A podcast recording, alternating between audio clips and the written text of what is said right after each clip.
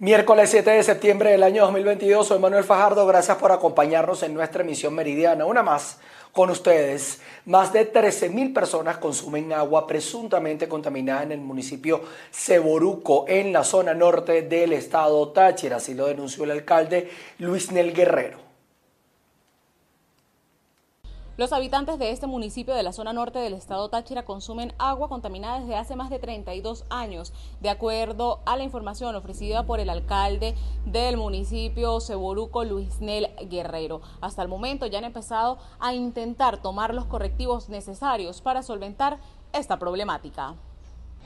En el municipio Ceboruco hemos consumido agua de las cuencas de Secatera esas cuencas o esas montañas, esas fincas son privadas. Y allí nace el agua de ese boruco. ¿Qué pasa? Que en esas montañas privadas crían ganado. Como son montañas faldosas, el ganado cuando está en la cima de la montaña, ellos, sus necesidades, a lo que llueve, el excremento, los orines este, bajan hacia donde nosotros consumimos y captamos el agua. Por eso nosotros hemos dado un paso al frente y hemos dicho vamos a cambiar esta realidad que han vivido los euruquenses durante tantos años. Vamos a proponernos comprar todo lo que es las cuencas y convertirlas, además de, eh, de reforestarlas, un destino turístico para que la gente vea lo hermoso que tiene nuestro municipio. Esto es una decisión que cambiará la vida y la salud de más de 13 mil habitantes. Es la salud de los 13.000 ceboruquenses que dejarán de consumir agua con excremento y con orines de ganado para consumir agua limpia, no tratada porque no tenemos planta de tratamiento, pero agua limpia. A través de vendimias y rifas, la alcaldía y el Consejo Municipal han intentado reunir el dinero necesario para comprar estos terrenos donde se encuentran las captaciones de aguas y así garantizar que el consumo del pueblo deje de ser contaminado y puedan por lo menos tener agua limpia en sus hogares. Reportó desde el estado Táchira Lorena Bornacelli. Trabajadores de la hidrológica del Caribe en el estado Sucre protestaron para solicitar al Ministerio de Agua que haga seguimiento a la actual gestión por una serie de presuntas irregularidades dentro de esta institución, sumados también a las deudas laborales. Gracias por este contacto. Trabajadores de la Hidrológica del Caribe en el estado Sucre aseguraron que la gerencia de la institución ha puesto al frente a personal que no está calificado para brindar un servicio óptimo. También en medio de una protesta rechazaron que no gozan de un buen salario, así como que sus beneficios laborales han ido desapareciendo progresivamente. Lamentablemente los trabajadores reunidos aquí y que somos formamos parte de la hidrológica y que controlamos el servicio, no garantizamos la calidad del mismo. ¿Por qué lo decimos? Porque lamentablemente y desafortunadamente la actual gestión de la gerente actual de Hidrocaribe en esta sucursal no tiene los trabajadores calificados trabajando al frente de la prestación del servicio. Desconocemos las razones, si son razones políticas o si son razones de otra índole, pero el trabajador calificado de Hidrocaribe que está en capacidad de garantizar el servicio no está laborando. Lo tienen sentado en una pequeña oficina aquí en el Ministerio del Transporte solamente cumpliendo horario. Por lo tanto, le hacemos un llamado a la comunidad del, del Estado Sucre, específicamente a la ciudad de Comaná, el trabajador de Hidrocaribe no está garantizando la calidad de servicio porque no está al frente de la operatividad del mismo. También es propicio la, ocasión y la, presencia de ustedes aquí para hacer el conocimiento público, las condiciones en las cuales laboran nuestros trabajadores. Los trabajadores tienen años que no reciben ni buen salario, ni condiciones laborales adecuadas, ni material estratégico para trabajar, ni uniformes, absolutamente nada. Carecemos de servicio médico, eh, las condiciones para nuestros hijos y el salario, y el salario está como casi todos los empleados públicos del país, por el piso. Nosotros también nos está afectando la promoción del instructivo ONAPRE, el cual nos ha eliminado casi todos los beneficios que contábamos en nuestra contratación colectiva. El personal de la hidrológica hizo un llamado al gobierno regional, así como al Ministerio de Aguas, a que hagan seguimiento a la actual gestión para evitar que sigan ocurriendo irregularidades como lo han catalogado. Desde el estado Sucre reportó para ustedes Andrea Fabiani. Trabajadores activos y jubilados del estatal Cantebé en el estado Lara aseguran no tener los equipos necesarios para atender las averías que a diario son reportadas por los usuarios. Buenas tardes, gracias por el contacto. Lo hacemos desde Barquisimeto, capital del Estado Lara, en donde los trabajadores de la Compañía Anónima Nacional de Teléfonos Venezuela, o conocida como CanTV, denunciaron las precarias condiciones en las que se encuentran trabajando. A juicio de ellos, desde la nacionalización de la empresa hasta la fecha, cada día es más deplorable las condiciones en las que prestan el servicio. Lamentablemente la CanTV ha caído en una decadencia no, pasaron ni 10 años de la nacionalización de CanTV, ya la CanTV estaba en un proceso de decadencia. Lamentablemente, más del 80% de la flota de CanTV está dañada. Los compañeros están cumpliendo horarios en los centros de trabajo porque no tienen herramientas para salir a trabajar.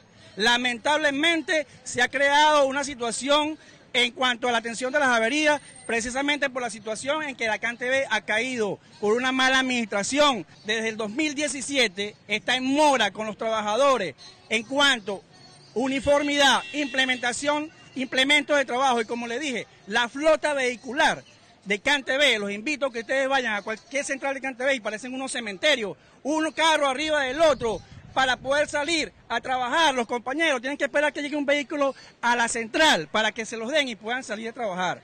Esa es la realidad que está pasando en la CanTV. La CanTV lamentablemente ha caído en una decadencia por mala administración. No solamente en la parte salarial y laboral son las denuncias, las quejas en el sector jubilado de CanTV también son bastantes, sobre todo por el hecho de que denuncian no tener asistencia médica y además no cuentan con un salario digno de jubilación para poder adquirir no solamente los alimentos, sino también las medicinas. Los trabajadores de CanTV aseguran van a seguir manifestando por todo el país hasta tanto les sean reivindicados sus derechos laborales. Desde Barquisimeto en el estado Lara reportó para ustedes Andreina Ramos. Pasando a otras informaciones, la politóloga Isabel Picón aseguró que la jornada de más de cuatro meses de protestas antigubernamentales en Venezuela durante el año 2017 cambió la visión sobre la organización civil y los derechos políticos en el país. Sí, gracias por el contacto. ¿Qué aprendimos de las protestas de 2017? Esta es la pregunta central de un foro realizado este miércoles por la organización no gubernamental Provea y en el que participan activistas por los derechos humanos. A mi lado se encuentra Isabela Picón, ella es politóloga, va a ser una de las ponentes en este foro y nos cuenta precisamente eso. A nivel político, ¿Qué aprendimos de este periodo de más de 100 días de protesta durante el año 2017? Un periodo sumamente doloroso además y que nos cambió la historia contemporánea como la teníamos en Venezuela. Sí, eh, gracias. Em, yo creo que nosotros aprendimos que los ciudadanos tenemos cómo tomar la política en nuestras manos de forma pacífica, de forma no violenta. Em, fue un momento donde se habían cerrado las puertas institucionales con digamos, no, no, pudimos hacer el referéndum revocatorio en 2016, la emergencia humanitaria compleja estaba comenzando y los venezolanos teníamos muchas razones para, para hacer una acción colectiva, para protestar, y eso lo, lo hicimos, y hubieron muchas formas diferentes de, de protesta, de organización ciudadana, y fue una cosa que tratamos de, de organizarnos de forma autónoma. Yo creo que eso fue algo de lo que aprendimos. Otra cosa fue la unión y la sinergia de los grupos ciudadanos, de la sociedad civil con el movimiento de derechos humanos como tal, y que la sociedad civil, el horizonte ético de la sociedad civil y de la política en general tiene que ser los derechos humanos, más aún en momentos de protesta donde, digamos, los ciudadanos en un régimen como el que estamos eh, digamos, corremos, corremos peligro, entonces más aún tenemos que tener como los, derechos humanos como horizonte ético y también de denunciar eh, qué es lo que está pasando. Em, otra cosa que, creo que aprendimos em, es que más allá de la protesta tenemos que organizarnos y creo que eso fue algo de que tal vez pasó o faltó en, en 2017. Nosotros no podemos conformarnos con una política espasmódica que sea como de repente hay un surgimiento de, de una cosa que luego se desinfla. Tenemos que aprender a tener momentos de protesta masivos y luego tener momentos donde nos organizamos por grupos de afinidad eh, y donde seguimos activos de otras formas que no sea necesariamente protestar. Creo que eso fue una de las cosas que aprendimos, no lo pudimos hacer totalmente, no lo pudimos, realmente la protesta y el movimiento tuvo un momento debido a la represión donde bajó el, donde no pudimos continuar eh, y fue porque no pudimos, digamos, cambiar la táctica de una protesta masiva a una organización ciudadana eh, más em, por grupos. Bien, palabras de Isabela Picón, ella es politóloga, es una de las exponentes del día de hoy en el foro que aprendimos de las protestas de 2017 realizado por Provea desde Caracas, Venezuela, Irene Mejías. El Consejo Legislativo del Estado Falcón dio inicio a la consulta pública sobre el proyecto de ley para el desarrollo de la actividad agrícola, pecuaria y pesquera y acuícola en esa región. Buenas tardes, establecemos este contacto desde el Parque Ferial Don Pablo Saer. El día de hoy se está realizando una consulta pública sobre el proyecto de ley para el desarrollo de la actividad agrícola, pecuaria, pesquera y acuícola en el estado Falcón. Más de 150 productores participan en esta actividad y entre sus inquietudes han mencionado la necesidad de suministro de combustible y mejoras a la vialidad para poder impulsar la producción en el estado Falcón. Actividad agrícola, pesquera, pecuaria y acuícola en nuestro estado. Hoy estamos haciendo esta consulta con productoras y productores de los diferentes rubros para conocer a viva voz cuáles son sus inquietudes que tienen ellos y cuál va a ser el pilar fundamental para el desarrollo de esta ley. Las principales expectativas que tenemos es principalmente que en una propuesta de ley que está abocada al sector al cual nosotros pertenecemos es que tengamos nosotros la libertad de participar y exponer nuestras necesidades, nuestras vicisitudes, la problemática que a lo largo de la historia, a lo largo del tiempo, nos ha impedido desarrollarnos como, como todos debemos, como todos queremos. Y bueno, la manera de que podemos nosotros revertir toda esta situación que nos ha afectado en el pasado es participando en este tipo de propuestas, participando en las discusiones de este tipo de, de leyes que se, que se promuevan para nuestro sector. Buscando el apoyo en todo, de todos los entes gubernamentales porque de verdad sin el subsidio del combustible está haciendo demasiado cuesta de arriba la producción, al igual que, que con las vías de, de, penetración agrícola. Estamos siendo demasiado afectados por eso. De verdad queremos que, que esta ley ayude, apoye al productor y además obligue o tenga un, sentido de, obligación por parte del, gobierno regional a que una parte de su, de su canalización de dinero o de, su cuestión anual tenga como parte de obligación apoyar al productor en, esa, en esos ramos. ¿Ustedes manejan datos, cifras de lo que han sido las pérdidas en el último año relacionadas con la falta de suministro de gasoil, de gasolina para los productores? Eh, sí, en estadística, mira, más del, 60% en pérdida. El, la producción ahorita está, baja, está muy baja en cuanto a eso. Sin embargo, el productor queriendo y no parándose porque ese es su, su sustento, sigue cuesta arriba con eso. Los productores que tenían camioneta han tenido que, que, andar en moto, tienen que andar en moto por la vía de penetración tampoco lo permite y además movilizarse de esa manera para sacar el subproducto, que eso sí se daña en la, en la, allá en el campo.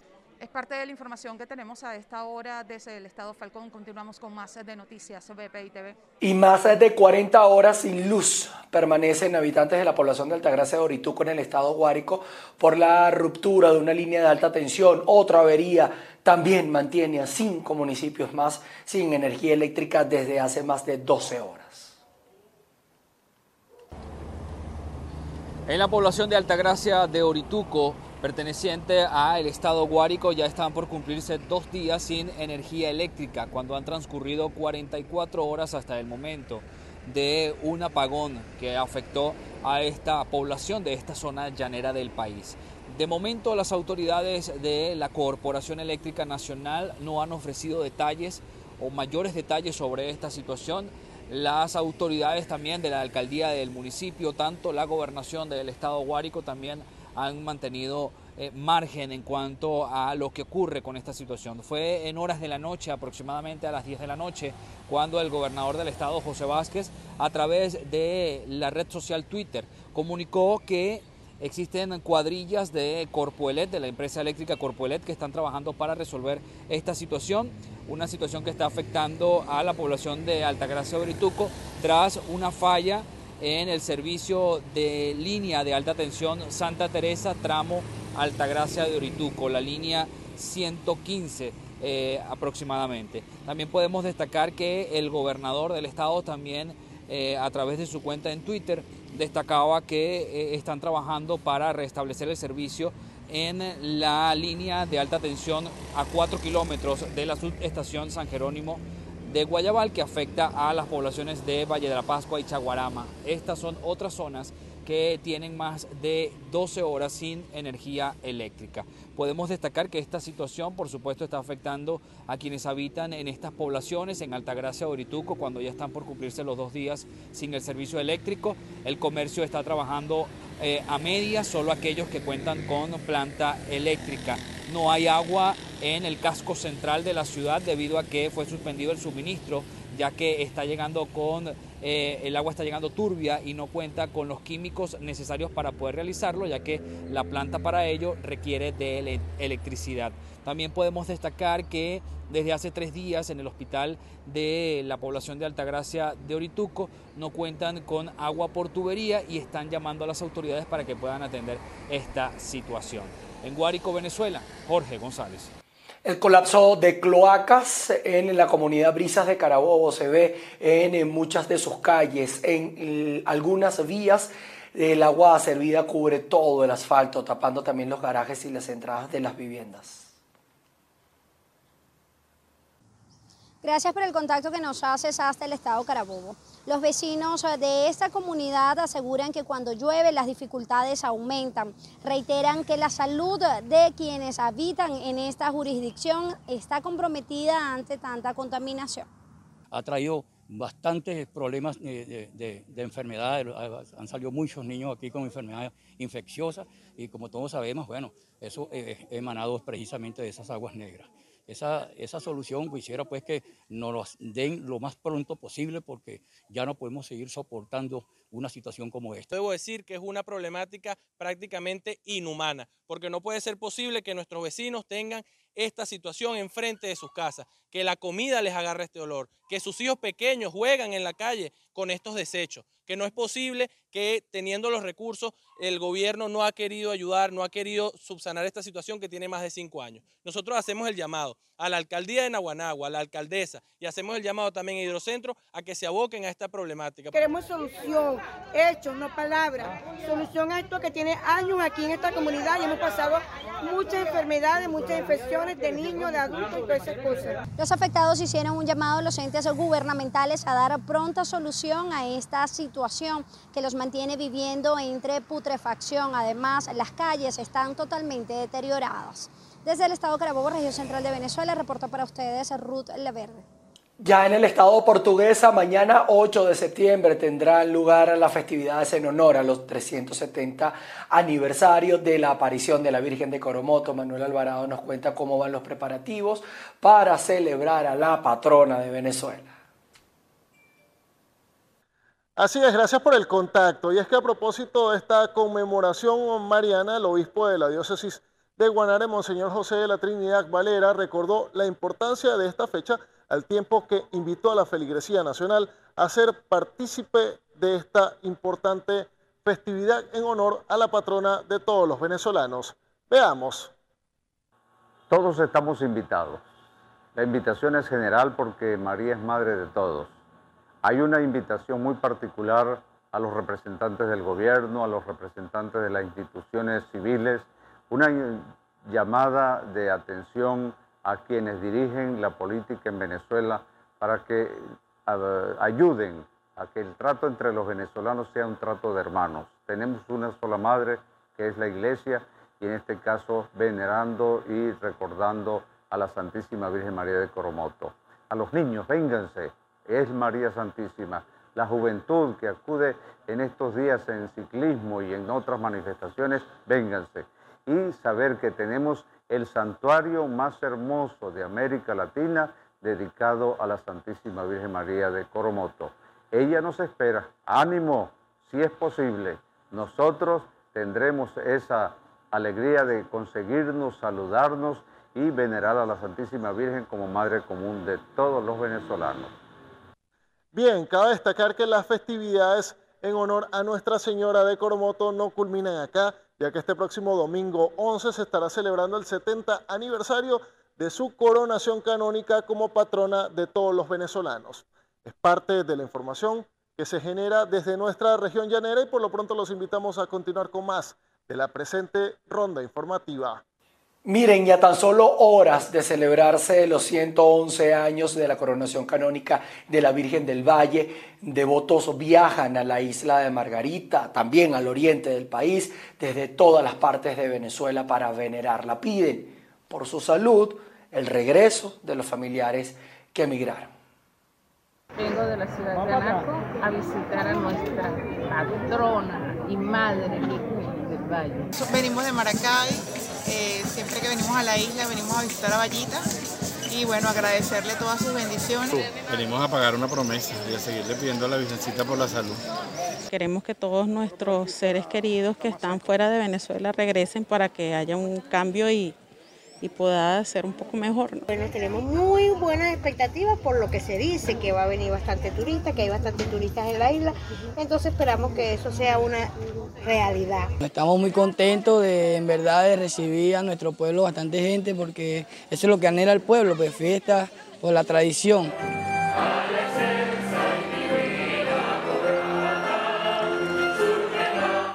Y seguimos con ustedes. Les cuento que la alcaldesa de Bogotá, Claudia López, se pidió al embajador de Colombia en Venezuela, Armando Benedetti, interceder por la presunta participación del tren de Aragua en actos delictivos acá en la capital colombiana. López aseguró que esta banda del tren de Aragua opera dentro de la cárcel de Tocorón y que estaría coordinando acciones delictivas desde allí hacia Bogotá. Seguimos acá en Colombia porque las precariedades de muchas poblaciones indígenas también continúan liderando las estadísticas de desnutrición. Al menos 100 muertes se han registrado por falta de nutrición adecuada, así lo señaló la Defensoría del Pueblo de Colombia. De acuerdo a esta dramática cifra oficial, el 24% de las muertes de niños entre 0 y 5 años de edad se presentan en el departamento fronterizo de La Guajira, una de las regiones más pobres del país ante el aumento de casos de muerte de niños y niñas menores de 5 años por causas asociadas a la desnutrición, desde la Defensoría del Pueblo solicitamos medidas urgentes a las autoridades del orden municipal, departamental y nacional. Como sociedad debemos sentirnos avergonzados por seguir registrando de manera recurrente que niños y niñas mueran porque no podemos garantizarles alimentación y nutrición adecuada. La visita del funcionario a esta región del país se dio por lo dispuesto en la sentencia de la Corte Constitucional que ordena visitas de acompañamiento y verificación sobre los derechos a la alimentación, el agua potable, a la salud y la participación de los niños indígenas guayú en los municipios de Riohacha, Manaure, Maicao y Uribia. Durante las jornadas se reunió con autoridades civiles, indígenas, representantes educativos y líderes comunales. Los departamentos con el mayor número de muertes de niños y niñas menores de 5 años por causas asociadas a desnutrición son La Guajira con 48 casos, Chocó con 25 casos, Bolívar con 14 casos, Cesar con 13 casos y Bichada con 9 casos. Allí se concentra el 55% de los casos de mortalidad por desnutrición de niños y niñas menores de 5 años en el país. En los primeros ocho meses del año 2022 se registraron 197 muertes que estarían asociadas a problemas de desnutrición. Esto significa un aumento de 82,4% comparado con el mismo periodo del año anterior. En Bogotá, Miguel Cardosa, BPI TV. Nos vamos hasta Asia. Y comenzamos en Japón, donde las autoridades disminuyeron las restricciones a los turistas extranjeros con el fin de aumentar la afluencia de viajeros. Veamos. Japón permitirá a partir de este miércoles la entrada a 50.000 personas por día al país. Además, los viajeros turistas podrán moverse sin ir acompañados por un guía. Con estas nuevas medidas, el país asiático quiere incentivar su todavía restringido turismo internacional. No obstante, sí será necesaria una agencia de viajes mediadora para gestionar la visita y obtener el visado. Desde junio, Japón abrió sus puertas al turismo extranjero en grupos organizados, supervisados por un guía y con solo 20.000 entradas diarias autorizadas. También a partir de este miércoles, las personas con al menos tres dosis de la vacuna contra la COVID-19 no tendrán que presentar un certificado de PCR negativo realizado las 72 horas antes del viaje. El periodo de aislamiento de pacientes con coronavirus se acortará de 10 a 7 días, empezando desde el momento en el que la persona registre los primeros síntomas. Las estrictas medidas fronterizas de Japón son el principal factor que está disuadiendo a los turistas de viajar al archipiélago. Antes del estallido de la pandemia, el país recibió 31,9 millones de turistas, pero en 2021 el número fue de 246.000 personas. Y el número de fallecidos en Sichuan, China, se elevó a 74 tras el terremoto de magnitud 6.8 del pasado día lunes. Además, la cifra de heridos subió a 259 y hay unas 26 personas desaparecidas. Aproximadamente las autoridades locales eh, continúan las labores de rescate. Así es la situación. Nosotros con esta información eh, vamos a culminar nuestro repaso informativo a través de nuestra emisión meridiana de noticias. Quédense conectados porque vamos a estar realizando avances donde vamos a actualizar otras informaciones. Nos veremos a las 6 de la tarde en nuestra emisión central. Chao, chao.